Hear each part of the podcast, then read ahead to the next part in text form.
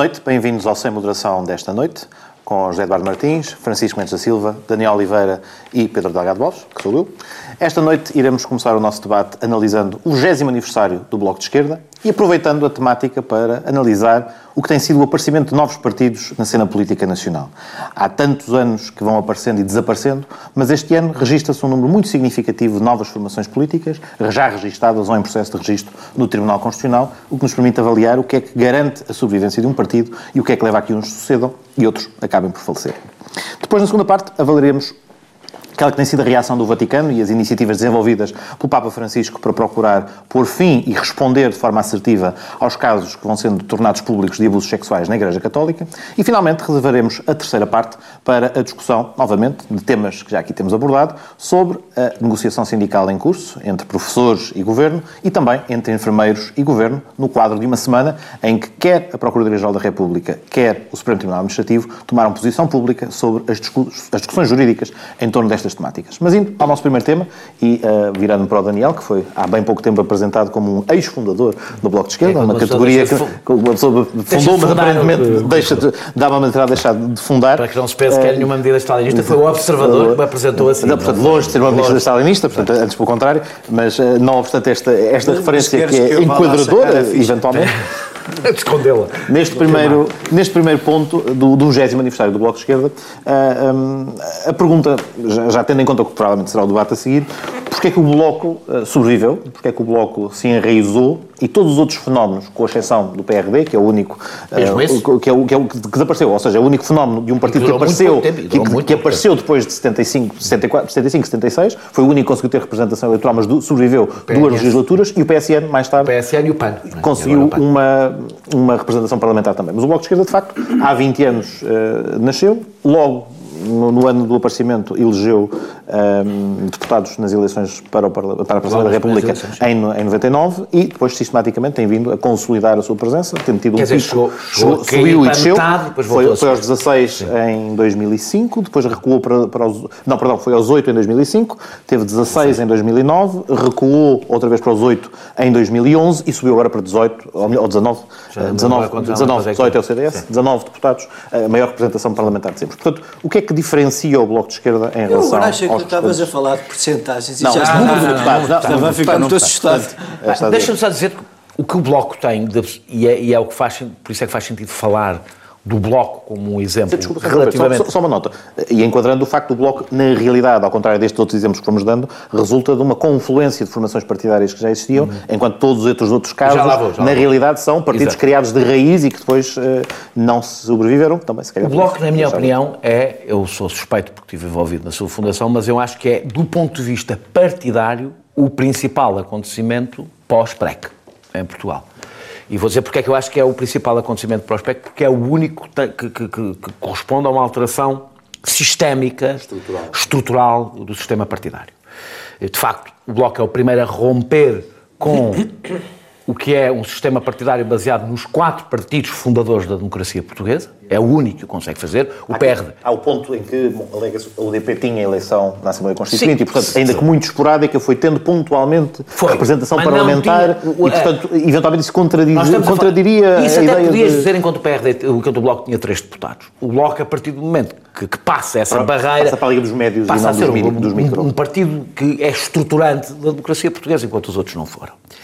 Uh, tem outra característica, que é um partido que consegue pegar numa, na, na extrema-esquerda, balcanizada, e não é só agregar, esse aliás foi o equívoco de muita gente quando deu eh, disse que o Bloco, eu lembro-me na altura, que o Bloco não ia durar, porque juntava stalinistas com trotskistas, é não perceber que o Bloco não se estava a limitar a juntar a extrema-esquerda, o Bloco nasce exatamente porque a extrema-esquerda se estava a extinguir enquanto representação partidária, nem digo parlamentar, extra-parlamentar, e portanto nasce dessa, dessa quase morte, e, e, portanto, não está apenas a agregar essa extrema-esquerda balcanizada, está a transformá-la numa outra coisa, aliás, indo buscar elementos, muitos elementos que não vinham da extrema-esquerda eh, eh, e consegue transformá-la mesmo numa outra coisa.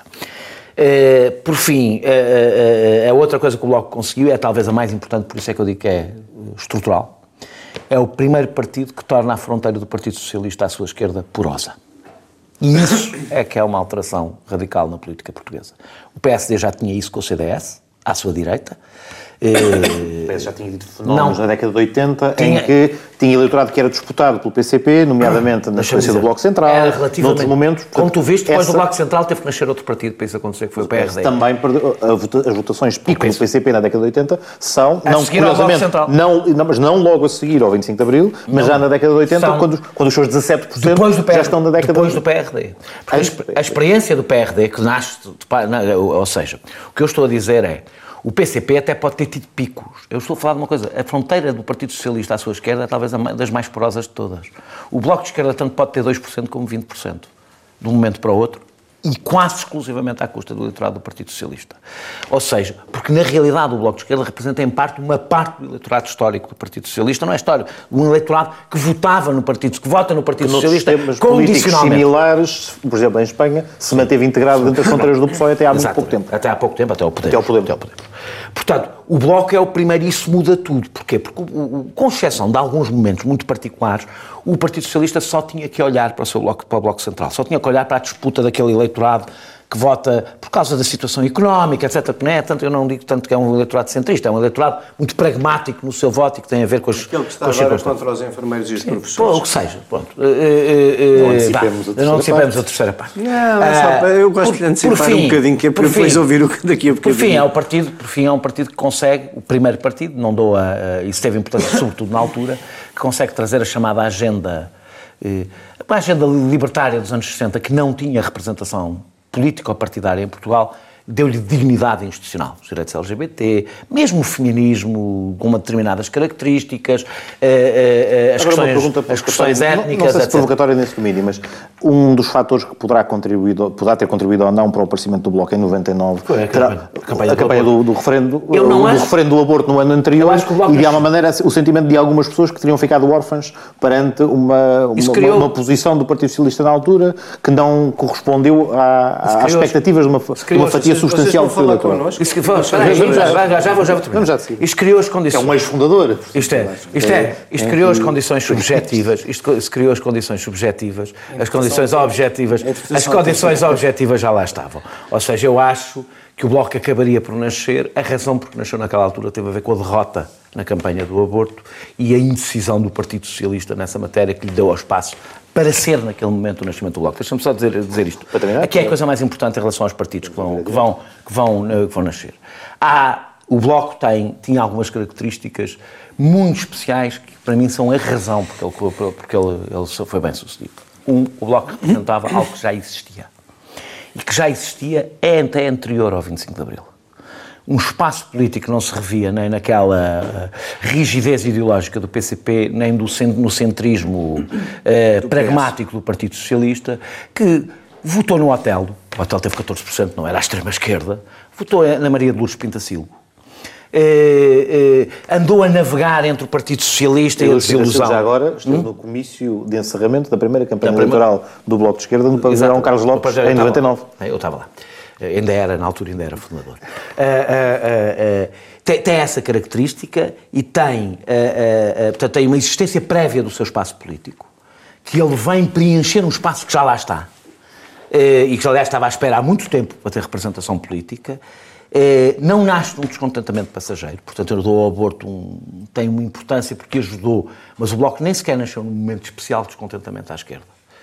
Eh, a esquerda foi, foi, na altura do Terres, num tempo em que a situação até era relativamente confortável, eh, e tinha ele, ele tinha uma estrutura mínima militante já montada. Tinha três organizações, tinha sete, tinha as coisas anteriores e, sobretudo, tinha, quadros políticos com muita experiência política e não se concentrava, talvez as pessoas não se lembram, Francisco Louçã não tinha essa importância nessa altura, não se concentrava numa figura não era um partido concentrado numa, não era um partido carismático de uma figura, tinha vários quadros políticos. Uh, também, mas isso impôs-se já dentro do partido, já, já, já no, no, Mas eu lembro que no início, por exemplo, o Miguel Portas muitas vezes até era tratado como, quase como um líder do, do, do, do Bloco, era uma coisa muito dividida. O que eu quero dizer com isto... A experiência, aliás, foi a candidatura foi a candidatura às europeias. Uh, uh, não, em Lisboa. Não, às europeias. A primeira experiência, ou uma experiência Não, a primeira anterior... candidatura do Bloco como as eleições não, foi, foi, as europeias. Foi as europeias. Mas o primeiro ensaio de, de coligação foi o segundo. O primeiro foi a Política 21 a PSR e ainda houve um anterior PSR-UDP a umas legislativas que correram todos mal. Esses. Mas em Lisboa, um, Miguel Portas... Miguel Portas com bloco, Lisboa já com bloco, já com bloco, já o bloco existia. eh, no final dos, é nas eleições, aliás, a seguir às legislativas. Deixa-me só terminar a dizer isto. Por isso é que eu tenho, eu acho que a única coisa que está criada para os novos partidos, a única condição que está criada destas, é há um espaço político sem representação, que é da direita radical. É, não, eu não estou a falar da extrema-direita, é de uma direita é, bolsonarista uh, vagamente bolsonarista, que eu acho que já existe. Que não é uma extrema-direita? É extrema-direita, mas eu estou a dizer que ainda não é, que ainda não, é, que ainda não tem esses contornos. Transformar-se-á numa extrema-direita. E esse, isso existe. Tudo o resto falta às novas forças e por isso é que eu não sei, eu só há uma nova força que leva a sério do ponto de vista, eh, tendo estas condições, não é? que é, do, que é do, a do, a do André Ventura. Acho que é a única que corresponde a isto. Acho que a aliança do, do, do, Santana é mais um daqueles fogachos, pode correr bem ou pode correr mal, mas não vai ficar na política portuguesa. Se correr bem, rapidamente vai ser absorvida, porque não a distingue rigorosamente nada do ponto de vista da representação eleitoral e política. Enquanto a do André Ventura, de uma forma ou de outra, distingue e representa um espaço político que eu acho que está em crescimento. Francisco, uh, uma, uma das. Deve ter segurado 5 minutos para temos, sobre isto. Temos, temos, temos, respeito temos, temos, temos muita nostalgia. Temos, já estávamos aqui. Aliás, é, é um recordar histórico, quase conservador. Mas assim, mas a pergunta, é, o sentimento nostálgico. A pergunta que fazia é, a pergunta que faço é intencionalmente provocatória porque ao longo dos últimos anos, especialmente a partir do momento da experiência da Geringonça ou, ou, noutros, ou, ou noutros momentos anteriores em que se tem especulado sobre o tema, muitas vezes uh, vem à baila a ideia do Bloco de Esquerda ter aparecido ou poder potencialmente aparecer como o CDS à esquerda, ou seja, como um potencial parceiro disponível para... no Bloco de Esquerda. Calma, eu estou a colocar, estou a falar taticamente naquilo que muitas vezes é feito no meio de um potencial parceiro parceiro uh, coligatório do Partido Socialista, assim como o CDS tem sido, em todas as experiências governativas que fez parte, com exceção de uma, também um parceiro uh, eleitoral, uh, eleitoral não, governamental do PSD. Este raciocínio surge de ponto de ter, ocasionalmente, sem dizer que o momento atual claramente não é esse, porque a Jeringonça ou a, a, a, a coligação, ou o acordo parlamentar que suporta o governo é de geometria variável e abarca também o PCP e, os Verdes, mas uh, sentes que uh, na evolução do Bloco nos últimos anos há esse caminho no sentido da, de uma institucionalização ou de uma vontade de participar na governação que também tem sido, como se noticiou há duas semanas aparentemente, com a saída de muitos militantes que achavam precisamente que ao fazer essa tomar, ao tomar essa decisão se estaria a descaracterizar e a, e a mudar a sua natureza uh, revolucionária. Aliás, as duas coisas são verdadeiras. As duas coisas são verdadeiras. Eu acho que o Bloco de Esquerda, o sucesso, enfim, sucesso medido pela longevidade relativa, comparada com outros... Com outras... A pergunta que eu queria fazer, não vi, era se o sucesso mais recente do Bloco não passou, mais recente a nível eleitoral, da maior representação parlamentar que teve, não passou por ter, de alguma maneira, eh, vestido essa possível roupagem de, Sim, parceiro, claro. potencial parceiro. A longevidade do Bloco, reforço, uh, longevidade comparada com, com, com, com, outras experiências resulta de duas coisas. Em primeiro lugar, o Bloco de Esquerda soube sobreviver aos seus fundadores. Uh, em segundo lugar, o Bloco de Esquerda parece estar a sobreviver à sua ideologia fundadora. Qual é? Que é um esquerdismo mais radical do que é agora. Eu acho que eu, não, não me deixarás ah, dizer nada de muito absurdo, mas a ideia do Bloco de Esquerda não era tomar o poder uh, sozinho, era forçar o, o, o, PS a ficar mais de esquerda, o chamado entrismo. No, no início até era partir do Partido Socialista. Entrismo seria efetivamente uma tomada por Ok, está bem, certo, mas entrismo ideológico. Chamemos assim, no, entrismo no sistema, entrismo ideológico, não pessoas da extrema-esquerda entrarem no PS é que e mudarem o PS para alguns E mudarem, mudarem o PS. O Jospin, famosamente... Acabaram de mudar hoje, não é? Claro. É. Uh, vamos por partes. Eu acho que o. E, aproveitando para ir também comparando com outras experiências, o, o, o Bloco de Esquerda soube de facto eh, sobreviver aos seus fundadores. Coisa que, por exemplo, a Aliança, não sei se ainda eh, ainda não sabemos, mas não sabemos se isso vai, eh, se isso vai acontecer. Não tem longevidade, não tem longevidade suficiente para ter ex Não, não sei, não, não, isso, isso, a aliança até é diferente, Francisco. A aliança não é que não... Quais fundadores? Há um inspirador, há um fundador, há uma pessoa. no dia que aquela pessoa mudar de ideias, aquele partido desaparece. Sim, claro, claro que aquilo é uma pessoa que não muda de ideias com frequência, mas... O, certo, certo, mas é isso, é isso que eu queria dizer mesmo. Ou seja, o, o a aliança, até ver... Aliás, no limite até o eh, raciocínio aplicável ao PRD, quando se esgotou é isso, a liderança é carismática, a ligação é aos jornalianos, apesar de estar ausente, era um ausente presente em 85 e, e atenção, e, e, e o engenheiro Hermínio Martins era melhor que a maior... Não, é a aliança pode, ser mais, pode estar mais próximo do, do, do fenómeno PRD do que do fenómeno Bloco. Uh, não que seja parecido, não que a figura de Santana Lopes seja comparável à figura de Ramalhianos, o PRD era um... Acho que podemos afirmar que a política portuguesa se há duas pessoas mais diferentes Sim, do claro. que Santana Lopes e Ramalhianos. Não, mas até seria próprio das suas próprias circunstâncias, quer dizer. encontrar. Eu, por acaso, compraria mais com o EDS, mas pronto. Não, o, o caso do PRD, o caso do PRD seria, Mário por exemplo, se Marcelo Rebelo de. Sousa quisesse, se Marcelo Rebelo de Sousa quisesse sair da, da, apadrinhar, presidência e apadrinhar uma formação centrista, uma, uma, uma coisa macroniana, por exemplo, seria mais parecido com o PRD. Mas o PRD é algo que, que teve a força que teve porque era inspirado por quem era, E naquele contexto político. mas, contextos mas- claro, Central. claro, mas também teve o risco que se veio a concretizar de que quando aquela pessoa voltasse para a caserna eh, o, o próprio, o próprio partido eh, se extinguiria na sua, na, sua, na sua razão de ser. O Bloco de Esquerda, o Bloco de Esquerda conseguiu ultrapassar isso. Mas, ao mesmo tempo, o Bloco de Esquerda social-democratizou-se.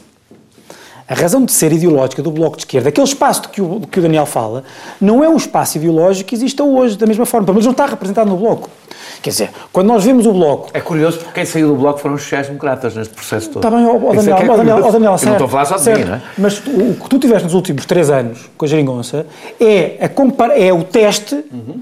À, à ideologia mais proclamatória do Bloco. É o que eu sempre achei que ia acontecer. Por exemplo, o que é que o Bloco de Esquerda hoje tem a dizer sobre a NATO? Já não tem a dizer nada. Eh, Que, que seja, a União a Europeia, negociação da dívida. a negociação da dívida, Diz o mesmo. Quer dizer, a negociação é muito nada. baixinho e uma vez Não é por nada. mês ao sábado de manhã cantamos coisa- todos a dormir. É bem diferente. Eu estás a pôr a NATO e a União Europeia no mesmo saco e são coisas muito diferentes. Enquanto a NATO simbólicas. era mesmo simbólico, Mas a União Europeia não é simbólico. Isso não é simbólico, mas para- só mesmo, mesmo para para terminar. ter tempo também para- E, portanto, é isto. Portanto, o Bloco era europeísta, não é? Acho que, se por um lado podemos ver a medida do sucesso na forma como o Bloco conseguiu sobreviver aos seus fundadores, vemos, por um lado, uma medida de sucesso que é bem mais mitigada eh, ou mais ambígua na forma como sobreviveu à sua ideologia fundadora, porque se por um lado isso lhe permitiu aproximar-se do poder e se calhar ser, poder vir a ser mais relevante no futuro, por outro lado, afastou, será mais relevante porque se afastou da sua razão de ser. Mas teve uma cisão também.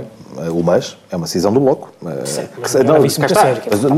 estou a dizer do sucesso ou do, que seja, mas há uma, como que uma, uma, uma depuração ideológica, se quisermos, do setor mais radical, que a certa altura disse, já não brincamos mais e, e, e- Certo. e saiu. Portanto, Certo, mas ao mesmo- estou, era- estou, mas estou, a ser, estou a ser coincidente com o que estás a dizer. Não, ou seja, não, está esse- bem, certo, certo. Mas isso esse, confirma o que estás a dizer. certo, mas esse setor mais, aquilo que tu chamas o setor mais radical, não significa que os outros que lá estavam já pensavam há 20 anos aquilo que pensam agora.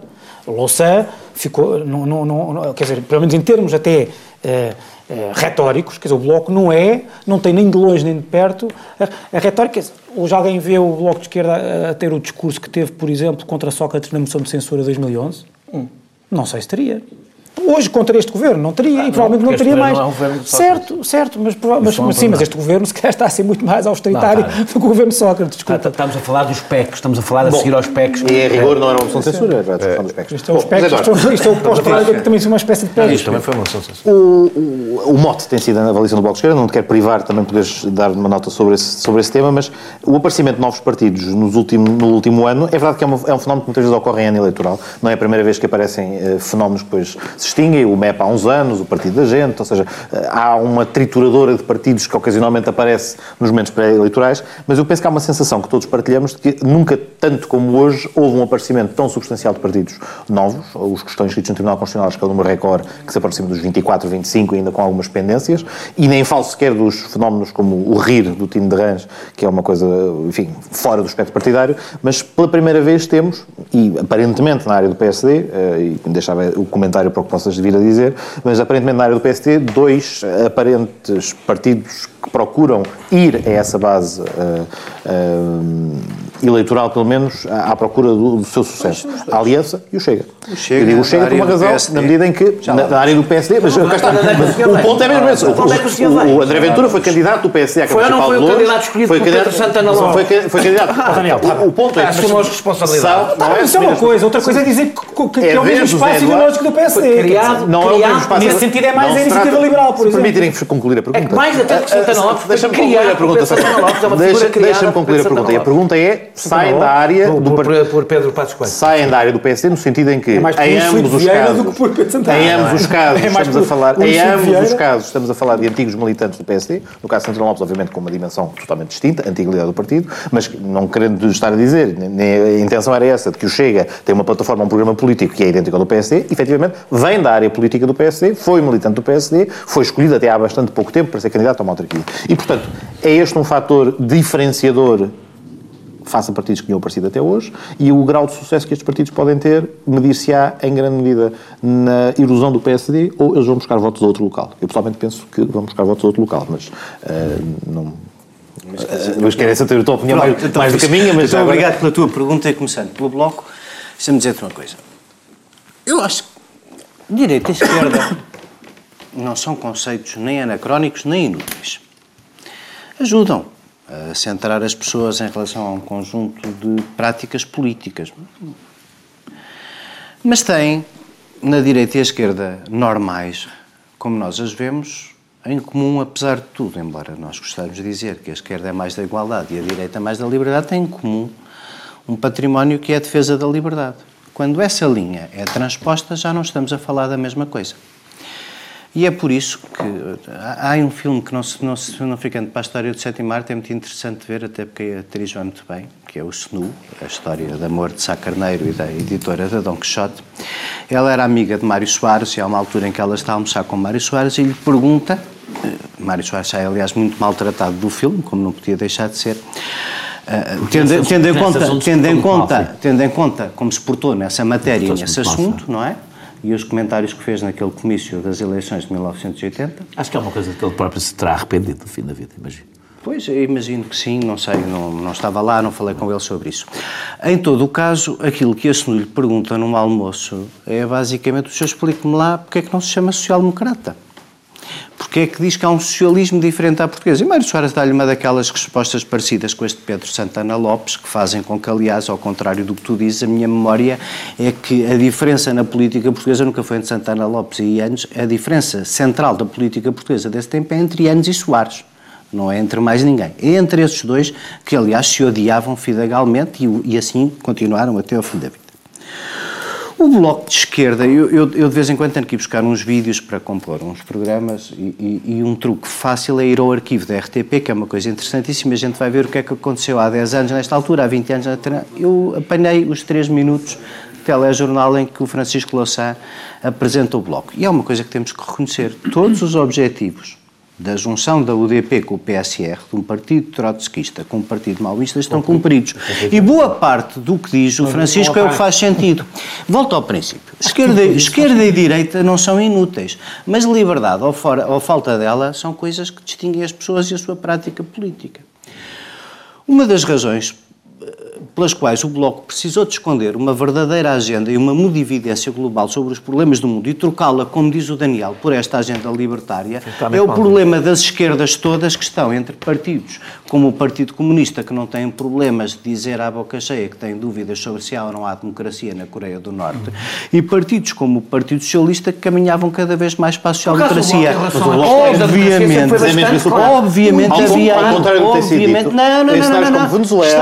Todos os casos, em todos os casos. Deixa-me acabar, porque vocês falaram horas China, a fio. tudo. Deixa-me lá concluir um raciocínio. Tenham paciência, deixa-me lá concluir. Mas é que isso é É reconstruir que o a meu história. tema, não, não é reconstruir a história, é nesse dizer domínio, que há uma agenda libertária porque deixou de haver uma agenda global. Substituímos a agenda da igualdade, que implica presença constante do Estado, apropriação coletiva dos bens de produção. Como este discurso já não é, é anacrónico, como estávamos a dizer a propósito de outra debates à coisa. esquerda feitos entre os anos 60 e o fim do século deixa- XX. deixa Eduardo fim do concluir, para ainda comentar como não os partidos novos. como não houve, como não houve sobre isso capacidade de substituir, não há, não, não, não, não, não. O trotskismo e o maoísmo não se regeneraram em coisa nenhuma. Tiveram que esconder o trotskismo e o maoísmo, que eram inimigos da liberdade, porque eram inimigos da propriedade, atrás de uma agenda libertária de costumes adaptada aos nossos tempos. Não é a minha opinião, os Daniel. aqui. pós-comunistas que foram feitos depois da E- queda do muro. E Não o sucesso do Bloco, o sucesso do Bloco é essencialmente o sucesso de esconder essa agenda. E deixem-me dar um pequeno exemplo. Rápido para Se vamos, se vamos para o futuro, Nós, na terceira parte, vamos discutir os professores. Quero saber onde é que está o entendimento à esquerda sobre esse tema, por exemplo, e onde é que, esgotados os acordos, vocês acham que evoluímos para haver um partido à esquerda que é um partido parceiro do Partido Socialista. Pelos vistos, estão a dizer, cada vez mais, coisas completamente diferentes. Em relação aos partidos da direita, deixa-me dizer, só há um partido à direita que representa, que representa verdadeiramente, parece representar verdadeiramente um, um corpo doutrinário respeitável que se sentia pouco representado em Portugal, eu acho estão enganados, acho que a maioria deles está no PSD, que é a Iniciativa Liberal. Então, mas os bons estão no CDS. Estás a ver que a iniciativa liberal é uma coisa de Twitter, pá. É uma, são, são 50. É partido, livre é para como, ser uma coisa é como o gigantesca. partido, pá. é como o partido que tu fundaste com o Rui Tavares, também Tá é uma bem, coisa eu não Twitter, falo- tem ó, ó, 70 pá. mil pessoas. Pá, eu vou Até tentar- peço não, não, não peço nada de desculpa, porque tu dizes que eu fundei um partido que não fundei, portanto eu Não, interrompo. tu és ex-fundador. És ex-fundador. Ex-fundador. Agora vou dizer, não, não, é, é que já disseste eh, várias vezes. Uma coisa é que quando é que intervalo, não, podemos ir para segundos, inter- portanto, não podemos ir rápido. mas a minha, mas biografia não vai para intervalo. Eu Ei, grande eu fui militante de dois frase, partidos, eu, eu fui militante de dois partidos na minha vida. Fui militante do Partido Comunista Português e do Bloco de Esquerda. Eu não fui militante de mais nenhum partido, não fundei mais nenhum partido, não fui fundador do livro, nem poderia ser, porque não concordo com elementos centrais da proposta do livro. Não sou europeísta, não era europeísta quando o livro foi criado. Eu apoiei o livro numas eleições. Portanto, é, é, isto, Peço isto desculpa. não tenho vergonha nenhuma de ter apoiado, mas não fui militante do Daniel, livro. peço, peço desculpa Eduardo, dessa para concluir- imprecisão. O meu ponto é que esses novos partidos, nenhum deles, o teste das europeias vai ser tramado para todos eles. Uh, porque são precisos 130 mil votos para eleger um deputado às europeias, mas as europeias são as eleições mais proporcionais que Portugal tem. Portanto, quem não elege um deputado nas europeias não se estabelece. É como quem antes se dizia a propósito da advocacia, quem não... Quem não não é? Quem não tem competência Não, não, se estabelece. não fazia- não fazia- Não eras dessa geração. não fazia quem não tem competência não se estabelece. E, portanto, do meu ponto de vista, Há até uma estupidez, às vezes. Voltando um outra vez àquela coisa que distingue esquerda e direita, que é os que prezam a liberdade e os que não prezam, o Chega não tem nada a ver com o PSD. O que acontecia tanto em Portugal é como nós vinhamos de uma ditadura de direita, trotskistas, maoístas e stalinistas queriam zero da liberdade, eram tolerados, eram, eram excentricidades. E os de direita eram todos uns perigosos fascistas que era preciso voltar a aprender. Nunca deixou de haver, nem na esquerda nem na direita, pessoas que convivem mal em geral com o tema da liberdade, porque a prática política os leva a uma supremacia de decisão que faz, eh, que é abeladora, a- a- a- que, que tira a- houve- a houve liberdade ou não costume. de diferença é que isto foi condições- houve ou não- A houve ou não diferença criação é que os grunhos, os grunhos da esquerda podiam andar na rua sem ter vergonha e toda a gente achava folclórico e engraçado, e os grunhos da direita, felizmente, eram escondidos nos dois partidos tradicionais que a direita criou depois do 25 de Abril. Não estou a dizer que não fossem lá de vez em quando votar, estou a dizer que na maior parte das vezes se interessavam. Respondendo à tua pergunta, acho que os eleitores do André Ventura estão na abstenção, não vão sair do PSD, não vai levar eleitores nenhuns do PSD. O Aliança, isso por maioria de razão, descuso de acrescentar ao que já foi dito, porque concordo com tudo. O Chega tem zero a ver com o espaço e o discurso de liberdade que o. PSD construiu. A única ligação é, É o que, é que É sem um. É sem um tipo do. PSD, É não é Pedro Passos Coelho nenhum, nada Pedro disso. Não, senhora. tinha este discurso. Não, senhora. Este discurso. Ah, pá, pelo Não amor de tinha Deus. outro, tinha o este. PS tem deputados europeus que fazem discursos sobre ciganos e continuam a ser deputados Não é, europeus. não Portanto, estou a vamos lá falar ver uma coisa. Gente nos partidos, gente nos partidos tem pouco a ver com mainstream, há muitos. Fazer disso uma generalização ao próximo sessões, partidos. Nas É próximas desonesto. semanas. Eu não faço relação Teremos a oportunidade de regressar à análise dos partidos políticos novos nas próximas semanas, quando virmos a sua institucionalização e os seus resultados. Por agora, fechamos a primeira parte sem moderação. Juntem-se a nós daqui a instantes na segunda parte. Os sítios precisam de Estado e os Estados precisam de sítio. Num mundo em turbulência, as explicações para o estado do sítio.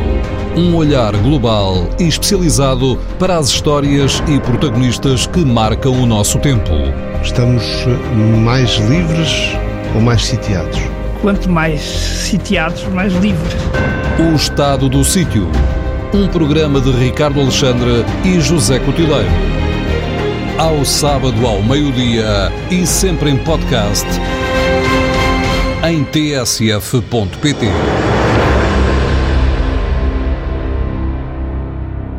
Bem-vindos à segunda parte do Sem Moderação. Esta semana foi, foram tornados públicos vários desenvolvimentos uh, do que se tem passado no Vaticano e na Igreja Católica em torno do problema dos abusos sexuais, que há muitos anos tem sido uma chaga que acompanha a vida da Igreja Católica, mas em que, recentemente, por iniciativa do Papa Francisco, através da convocação de uma cimeira para discutir o tema e para que a Igreja possa abordar como lidar com o tema, foi colocado em cima da mesa de forma muito franca, muito aberta, muito, muito, muito, uh, muito interessada em lidar com o problema, como nunca antes tinha acontecido esta temática. Simultaneamente, também é uma semana em que se concretiza uma condenação de uma das figuras, de, de, enfim, alguém que foi o número 3 da hierarquia da Igreja Católica no passado, o cardeal George Pell, um, ehm, e, e há um sentimento que, simultaneamente a estes factos, decorre uma tensão muito visível na Igreja entre aqueles que apoiam as iniciativas que o Papa tem desenvolvido e quem se tem pronunciado de forma bastante crítica sobre esta nova abordagem, sobre esta nova leitura. Há efetivamente, ou esta, esta temática tem efetivamente o potencial de provocar, não, não uso expressões agressivas como cisma ou cisão, mas uma fratura ou uma tensão muito marcante no pontificado de Francisco, ou e a mim parece-me que a leitura que ele faz é corretíssima sobre o tema, ou antes, pelo contrário, este é precisamente um fator de uh, revitalização uh, e de, uh, não quero usar a expressão abertura, mas de, de, colocação da Igreja no caminho certo de onde tinha estado fora. Eu acho que ninguém, é, isto é quase, é igreja, quase retórica. A Igreja, enfim, é uma, fonte, é uma fonte de moral, não é? Ou pelo menos é uma ou pelo menos é uma, uma correia de transmissão da moral. A Igreja serve para pregar e praticar o bem. Portanto, não pode ficar presa a hesitações sobre se uh, aquilo que o Papa Francisco quer fazer um, pode criar um cisma ou não na Igreja. Não pode, porque nós estamos a falar de questões estratégicas. É? Estamos a falar do bem e do mal. Portanto, entre o bem e o mal, uh, tem, que, tem, tem que escolher. Eu acho que o Papa Francisco. Uh, Mas tem havido, de alguma maneira, até hoje, uma opção tão clara entre o bem e o mal, nunca foi tomada quanto agora.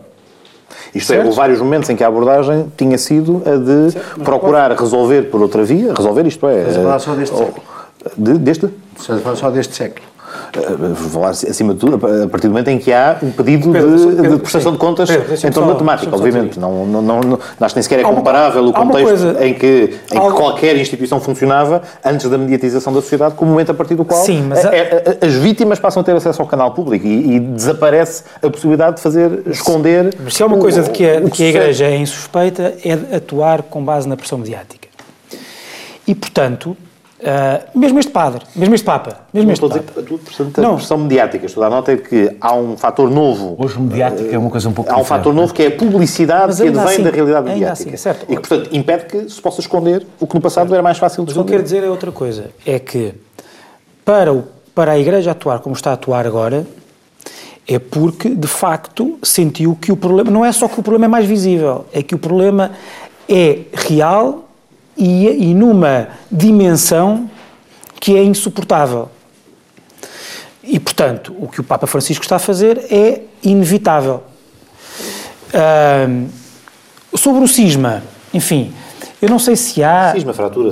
Não, fratura, não. Há, cisma, quer dizer, tem, temos tido, tem, uma, tem, tem, uma conotação. Temos tido notícias de críticos uh, internos da Igreja a, a, esta decisão, esta decisão da ação do, do, do, Papa Francisco.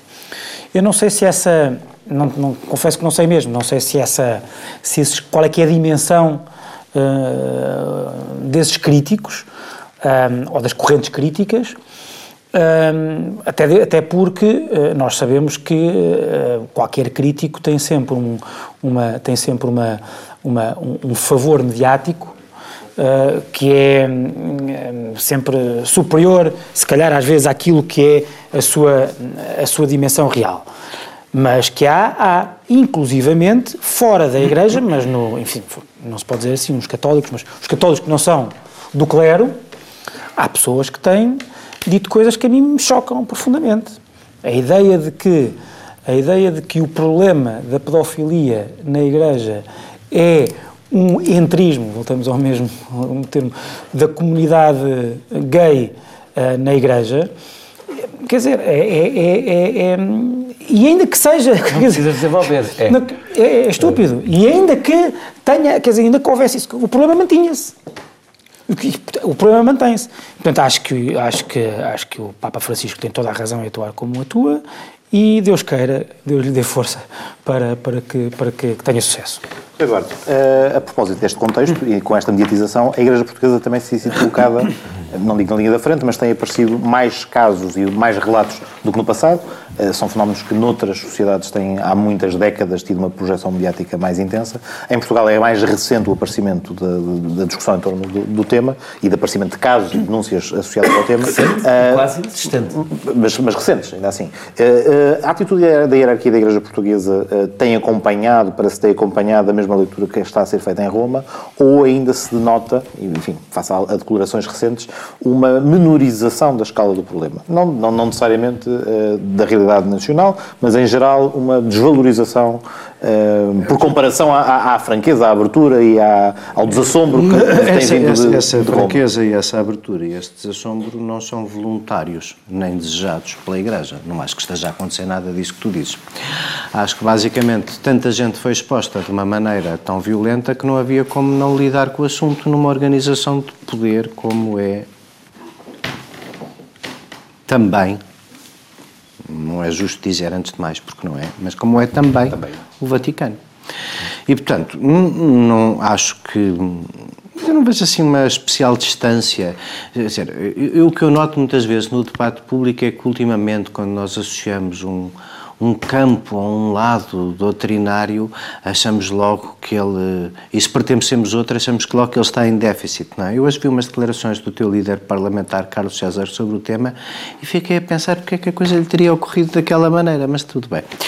Eu, eu acho, o Carlos César fez uma, hoje no programa dele, à hora do almoço, disse exatamente isto que o Pedro acabou de dizer, que a Igreja Portuguesa está falha na contrição que deve a si própria. Acho que está à vista. Ou, ou, ou eu, eu acho que não, não, não tenho. Eu tive a ouvir não, eu não sou. eu não- não, Clemente, deixa, deixa-me acabar.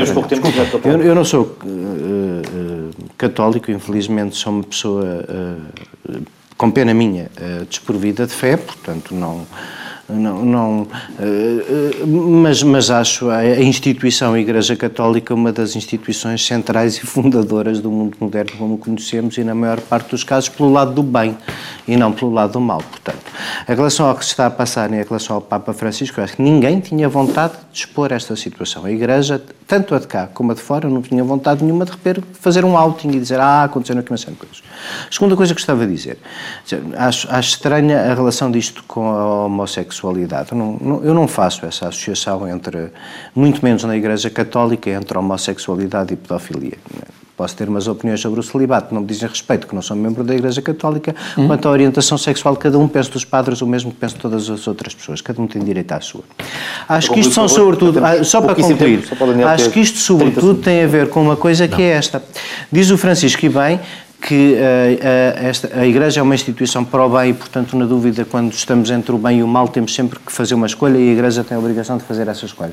O problema é que, muitas vezes, no passado, sendo uma instituição vocacionada para o bem, é uma instituição de homens e é aquela coisa que nós dizemos muitas vezes. A humanidade, em geral, é espetacular, as pessoas, em concreto, é que às vezes prevaricam muito. E, portanto, em relação às pessoas, em concreto, e em relação ao caso em concreto, eu acho que nós temos é que eh, eh, ser, eh, perceber que isto é, antes de mais, o abuso de uma relação de poder.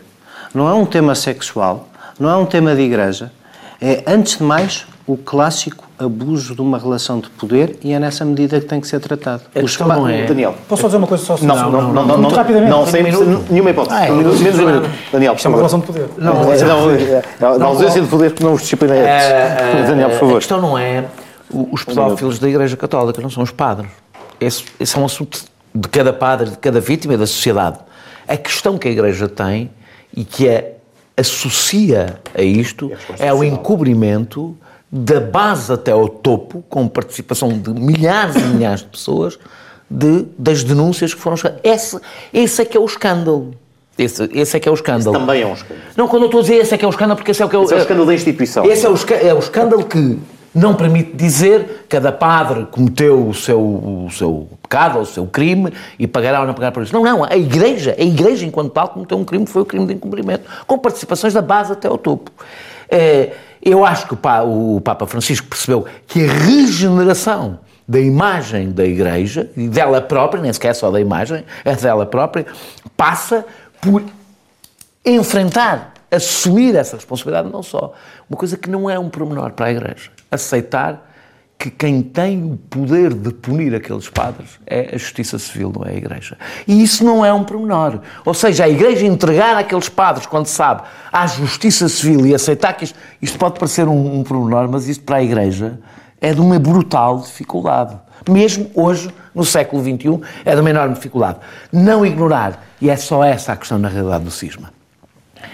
Uh, o Papa Francisco está a mexer em muitas coisas bastante importantes na Igreja. Tem setores ultraconservadores na Igreja que o que lhe querem é pele o mais depressa possível e que não deixarão de aproveitar toda esta tentativa que o Papa tem de resolver este problema para minar o caminho. Ou seja, a base do cisma, usando aqui aspas, não é a questão da pedofilia. A base do cisma são outras questões em que a pedofilia tentará ser utilizada contra o Papa quanto mais ele tente que a Igreja olhe para si própria e de, e de frente. Muito obrigado. E com esta nota final do vaticanologista amador Daniel Oliveira, terminamos a segunda parte do Sem Moderação. Despedimos os nossos ouvintes da TSF, que podem ir a correr para o canal Q para ainda apanhar a terceira parte, ou então ouvir no podcast, que fica disponível para a eternidade. Até já não tenha propensão para fazer um acordo, se calhar, ou que chamam de Bloco Central? Eu não sou defensor dessa ideia de, de Bloco Central. Acho a que... política deles mantém-se. Pensando que pode governar numa aliança de Bloco Central. Não deixar passar nada em branco. Visam abrir caminho que era a recuperação do chamado Bloco Central. O Bloco Central teria problemas muito graves do ponto de vista... A semana do governo, dos políticos e dos partidos passada a pente fino ilusórios blocos centrais. Bloco Central. Não cabem nesta realidade. Com Pedro Adão e Silva e Pedro Marcos Lopes, moderação de Anselmo Crespo. Sexta, depois das sete da tarde e sábado às onze da manhã. Bem-vindos à terceira e última parte do Sem Moderação. Esta semana regressamos ao tópico, aos dois tópicos, se calhar hoje amalgamados numa discussão conjunta do que têm sido as contestações sindicais e as discussões que o Governo tem tido, quer na frente uh, educativa com os sindicatos dos professores em torno da matéria da contagem de tempo de serviço, quer na que respeita à, à, à, disputa mais recente com os enfermeiros, a propósito da sua progressão, da revisão das suas carreiras, mas essencialmente que depois tem girado em torno da respectiva greve. Mas eu, não querendo, aparentemente nós temos muito intensamente discutido a questão da, dos enfermeiros, mas esta é aquela que esta semana tem desenvolvimentos mais evidentes no que respeita a um dos temas que ficou em aberto, que era o da licitude, não propriamente o da licitude da greve, mas da, da possibilidade da, da, do recurso à requisição civil, e esta semana tivemos, há poucos dias, uma decisão decisão do Supremo Tribunal Administrativo relativa à intimação para a proteção dos direitos, liberdades e garantias apresentada dos sindicatos, relativamente à decisão do Governo eh, quanto à requisição civil, Sendo que também, na semana passada, a Procuradoria-Geral da República tinha emitido também um parecer, entretanto homologado pelo Ministro da Saúde, sobre eh, a temática também das condições de realização da greve cirúrgica. de alguma maneira, estas duas tomadas de posição, uh, no caso uma decisão, no outro caso um parecer, re, contextualizam ou, ou, de alguma maneira permitem uh, virar a página ao, ao, ao, litígio que estava pendente ou, na realidade, contribuiu apenas para extremar ou reinsistir no extremar das posições? Porque de, das reações que se seguiram da parte do, dos sindicatos envolvidos, não parece que a decisão, nem sequer a decisão judicial, tenha sido interiorizada como demonstrando a sua, a sua derrota, por assim dizer. Fizeram bem. Porque fizeram não é por, fizeram bem os sindicatos. Sim, porque não é porque se cometer o erro político de ir ao STA pedir aquilo que o STA não pode dizer, que é um erro político do Sintepor que custou qualquer coisa aos enfermeiros, não é por causa disso, porque bastava ver qual foi a decisão que se tomou sobre os pilotos quando Guterres fez a requisição civil em 1997. Aliás, a requisição civil é um instituto de 1974 que tem dois objetivos. Nós aqui falámos só de um, que é o de não se estarem a cumprir os serviços mínimos ou de haver uma urgência essencial para o país, como eu creio que o Tribunal vem dizer é essas urgências, seja pilotos a pilotar aviões ou enfermeiros uh, nos blocos operatórios, o que o STA vem dizer é o mesmo diz no passado, a requisição civil é uma coisa inatacável. Não há maneira de voltar atrás, não há maneira de revogar uma requisição civil tomada, porque está feita a lei de maneira a que o Governo tem sempre a liberdade de considerar que estão afetados serviços essenciais. Logo, nenhum tribunal, nem o STA, se pronunciou com uma derrota para os enfermeiros. Os enfermeiros, aquilo que foram fazer foi um erro, foi o erro de dizer assim: é preciso justificar onde é que falharam os serviços mínimos para que haja requisição civil continuam, que é uma coisa impossível do, que é fazer. impossível do governo fazer. E portanto, o governo os, vai dizer naquele isso, hospital, isso não tira esta, razão, claro, isso não tira razão nenhuma aos enfermeiros. Mas politicamente fê-los dar um passo atrás. Não, a, a decisão, da quer dizer, acho que a decisão, esta decisão não é sobre a legalidade Nada, ou sobre a bondade da, da greve, sobre é sobre a requisição não, civil. Sobre, sobre isso, sobre isso ainda não houve nenhuma. E o que o Tribunal, o que o STA veio dizer claro, é a mesma coisa que veio dizer. É, aliás, é uma coisa fácil, porque eu quero. Eu, eu acho que as três vezes que a requisição civil foi usada foi sempre pelo Partido Socialista. E, portanto, o, o que veio dizer agora, basicamente, o Tribunal. O governo do PSD e do CDS não, não usou para os controladores aéreos. Para os controladores aéreos. Para os controladores aéreos. Esses não foram pedir nada ao STA, porque sabiam que o STA já tinha respondido no tempo do Guterres aos pilotos desta maneira. Sobre a Procuradoria-Geral da República. Esse então é o parecer mais interessante. Havia aqui um grande problema com o financiamento da greve dos enfermeiros, não era? Podiam estar a ser os grupos privados. Então, bom, Agora isso já está esclarecido. Não. Vamos fazer a justiça de, ou ficamos com isso só para a última página do Expresso e nós não falamos. Não, não agora, agora não há ali nenhum grupo privado naquela lista. Não, Vamos fazer a justiça. Sobre os públicos. Sobre só a procura... os públicos, não disseram nada sobre os 20%. Sobre a Procuradoria-Geral da República, mais uma vez, é fácil de se indicar. Sobre a Procuradoria-Geral da República, o que diz a Procuradoria-Geral da República? Diz uma coisa, que o pré-aviso não corresponde à greve efetuada. Factual qual é, tu que és jurista, a maneira de corrigir isto? Basta fazer um pré-aviso a dizer que a greve vai ser cirúrgica. Sobre isso houve pronúncia zero. Zero, zero, pronúncia zero sobre isso. Sobre o financiamento da greve, veio dizer uma coisa evidente, que se ganharem dinheiro, não é que não podem receber dinheiro estando a fazer greve e fazer um fundo privado de greve. É que se com isso ganharem mais que o ordenado que tinham antes, estão no fundo a ter um prémio para fazer greve e isso desvirtua o Instituto. E vou dizer que o tem que, que ser o sindicato é que é completamente legítimo financiar a greve, não é legítimo a ganhar dinheiro com ela. Portanto, sobre essas coisas, eu acho que os enfermeiros até podem, uh, uh, nas parangonas, ter perdido um bocadinho de razão na substância, não perderam nenhuma e, portanto, não adivinho nada de um para as negociações. Sobre os professores, queres falar já ou damos a volta? De... Damos uma volta e depois vemos. Certo. Ah, eu ia começar pelos professores. Mas, mas então, mas já agora gostavas assertivamente não, não. A, a, contraditar em matéria de, de enfermeiros, portanto, já agora, eu, eu, eu sem fazer-lhe uma pergunta. Há uma semana, não sei se foi há uma semana, se foi há 15 dias, todos concordámos eh, que era pelo Supremo Tribunal Administrativo que tínhamos que esperar, que devia ser isso, aliás, como o Presidente da República disse quando lhe perguntaram, veio a decisão sobre a requisição civil do Supremo Tribunal Administrativo eh, e ficou fechado esse problema eh, sobre a suposta ilegalidade da requisição civil.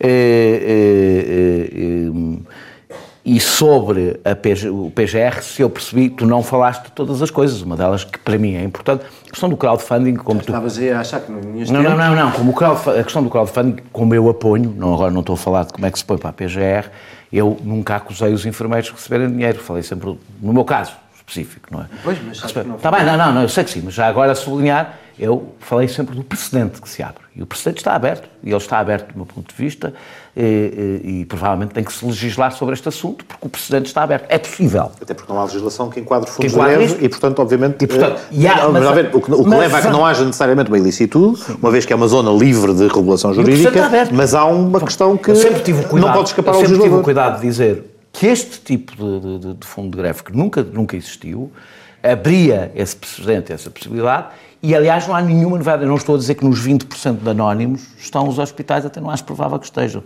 Estou a dizer aliás, um que, isso, que isso nem sequer foi sindicado. Um, um fundo de greve... Só foram ver os 80% identificados, não identificaram os, os, os, os anónimos. A coisa mais importante, se eu percebi bem, posso ter percebido mal, portanto deixa-me fazer aqui um, um parênteses, é que também há a questão de quem é que organiza o crowdfunding. E o crowdfunding não é organizado pelos não, sindicatos. Não, não. Onde é que isso está no parecer da Procuradoria? Posso, ou seja, eu estou, aqui estou-me a basear na notícia que li. É bom, é bom analisar isso. Eu estou aqui a basear na notícia que li, portanto não, não estou a basear porque esta parte de facto não, não, não li, não, não, também não, não, li com atenção. Era importante esclarecer o, isso. O, ou seja, porque há uma diferença, o dinheiro vai para, para, o dinheiro vai para os sindicatos, mas quem organiza o, aquele fundo de greve é um grupo do Facebook. E não pode. E eu tenho, não, tenho, não pode ter uma razão. Organizar fundos de greve faz parte da organização da greve e os sindicatos e as comissões de trabalhadores têm o exclusivo e bem, na minha opinião, de organizações de greve. Pronto. Até porque, até porque colocava outra questão que é, a, a, ser um fundo de greve é um fundo de greve ad hoc, ou seja, pela natureza do fundo de greve, é algo, ele é algo que, por definição, se amealha durante o período em que está a decorrer a relação laboral para uma eventualidade da realização de uma greve. Quando aqui temos uma coisa constituída no momento com vista opinião, à resposta... Vou dizer a minha opinião sobre uma greve é que devem concreta. ser os fundos de greve. Eu defendo que os fundos de greve devem ser exclusivamente, só devem poder ser exclusivamente recolhidos pelas mesmas pessoas que podem beneficiar dele. Pronto, esta é a minha posição.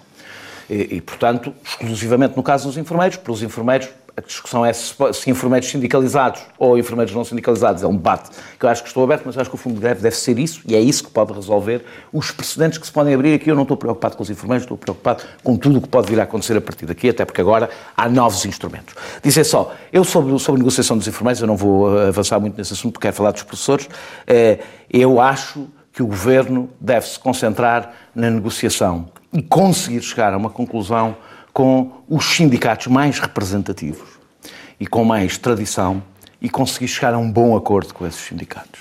Acho que o deve fazer por inteligência política e para resolver o problema. E sobre os professores, o que quero dizer é que o que está, o que foi aprovado, é nisso que se baseia a FENPROF, é que que o que tinha que ficar em aberto era o prazo e o modo para concretizar a reposição. Vou repetir, o prazo e o modo, de, tendo em conta a sustentabilidade, mas o que tinha em conta a sustentabilidade era o prazo e o modo, não era a reposição. É isso que está escrito no que foi aprovado há um ano e é nisso que os professores se baseiam. Tem sido dito pelo Governo que os professores não estão, não, não estão disponíveis para, para negociar. Ora, os professores uh, uh, uh, começaram por pedir a reposição total e imediata dos nove anos. Depois eh, eh, aceitaram que fosse na presente legislatura e não imediata.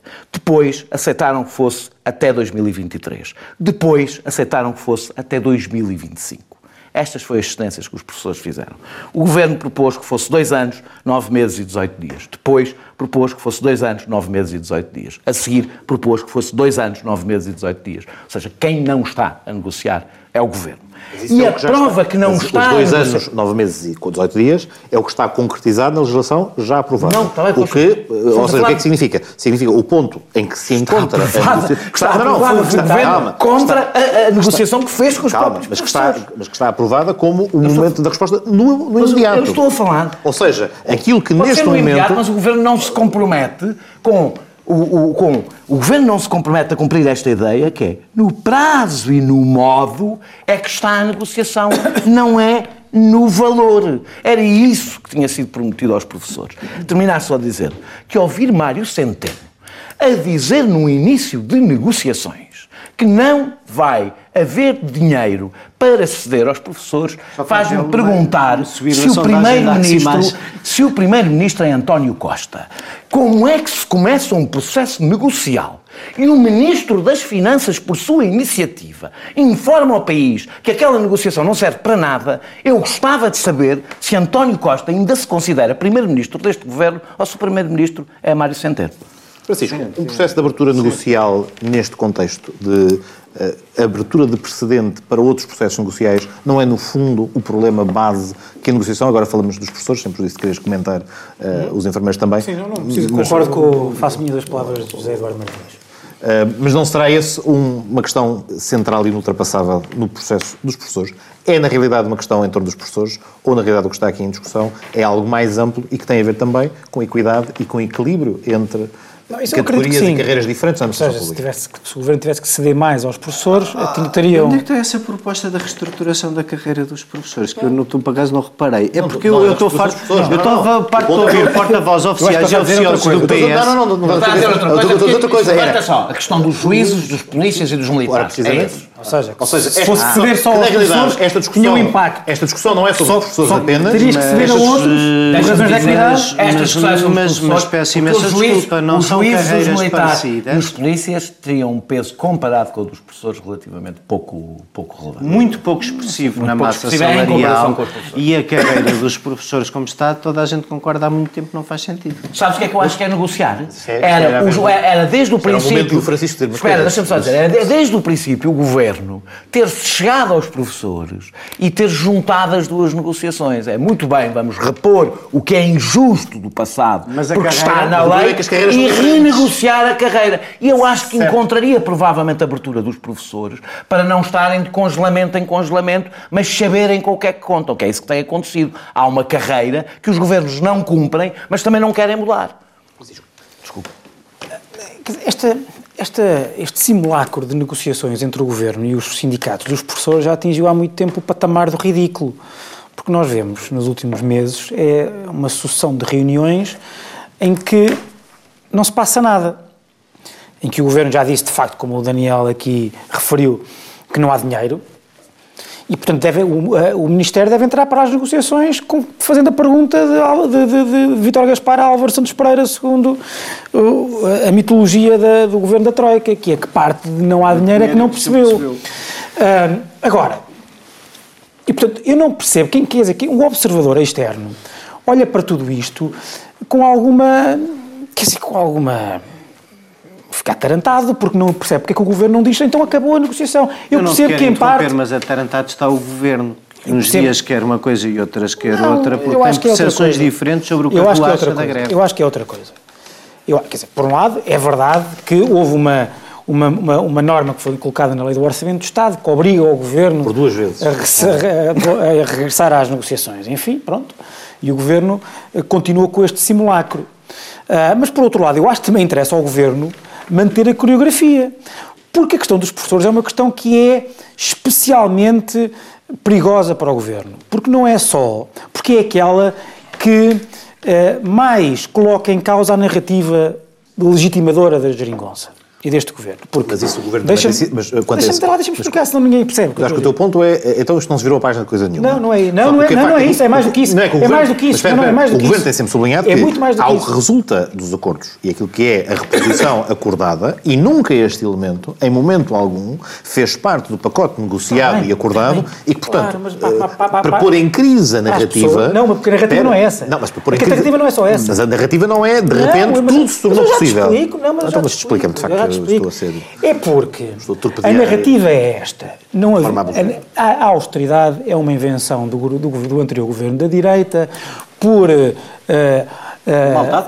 Por maldade, ou não, mas por, por, por, Maldade e convicção por ideologia, a por ideologia convicção, da maldade. por convicção ideológica e o, e o governo da Geringonça o que vai fazer é rapidamente e a integralmente maldade. erradicar a austeridade. O problema do- da, da matéria dos professores é que a austeridade nos professores começou com Sócrates, continuou na Troika e continua agora. Ou seja, o governo não pode dizer que a austeridade. Ou seja, é, é uma matéria que revela que não, a austeridade não foi invenção da direita, nem começou com a direita. Eh, eh, a troika, a troika, a troika não foi por acaso, reescrever não, um não pouco a narrativa, Não foi, a tro- não no foi, fundo, não foi apresentando, Não, apresentando, não, não, não, o que eu estou a dizer é- travestindo aquilo que era dito Não estou sobre era... estou a dizer, estou, estou, Não, tu não, fizeste uma pergunta, eu tenho participo neste programa e, portanto, estou a dizer as minhas coisas. é isso que eu estou a fazer. É isso que eu, é isso que eu estou a fazer. É isso que eu estou a fazer.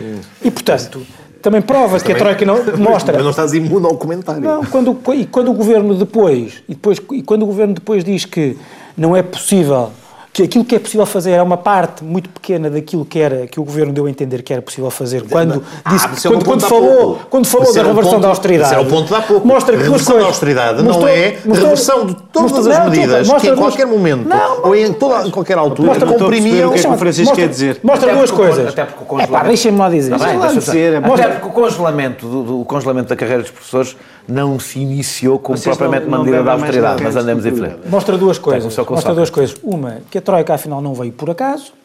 E em segundo lugar, que os desequilíbrios que nos trouxeram a Troika estão longe de estar eh, resolvidos. Isto também causa Parte problemas. dos problemas são estruturais e são nossos. E, portanto, e o governo devia ter, e o governo devia ter, se calhar a direita também tem culpas disto também, porque a direita, enfim, uh, infelizmente, a meu ver, uh, e acho que até é um erro estratégico, não tem um discurso articulado sobre a função pública. Parece ter um discurso extra função pública e, na pior, no, pior dos cenários, no pior dos cenários, contra a função pública. Devia ter também, e eu acho que a direita tem um espaço para ter um discurso sobre a função pública, que é aquele que o governo também podia ter, que é, nós temos desequilíbrios, temos problemas, temos problemas até de, de falta de equidade entre as várias carreiras, e o que nós temos que fazer é pensar uma reforma global sobre as carreiras, estabelecendo diferenças que sejam Uh, moral, política e constitucionalmente aceitáveis, mas uma reforma que seja global. E isso, uh, este governo perdeu uma oportunidade para o fazer, mas eu espero que isso esteja no, no debate dos partidos. Uh, não foi com... este governo, foram os governos todos anteriores. Certo, o problema mas... da carreira dos professores não é um problema novo. Está bem, mas, mas, mas, o problema é que, eu sei que não é, como nos outros não é. Não, não, mas, o que, mas, o, mas o que, o, mas o que, o, o que a, a, a, a iminência da bancarrota e o resgate provaram é que, de facto, Portugal tem problemas e que precisa de algumas reformas uh, estruturais quanto a isso. Estruturais quanto a isso. E, portanto, houve e há, eu acho que há, porque apesar de tudo, 2011 causou nas pessoas uma, um, uma boa vontade para este tipo de reformas. E, e, quanto mais tempo demorar, quanto mais tempo nos afastarmos desse momento de, de, de choque, menos condições políticas uh, uh, os governos terão. E, portanto, eu acho que nas, para as próximas eleições era importante discutir isto. E com esta nota de choque e pavor reformista, terminamos o Sem Moderação desta semana. Muito obrigado a quem nos acompanha em casa e no podcast, e quem nos acompanha no TSF, e até para a semana.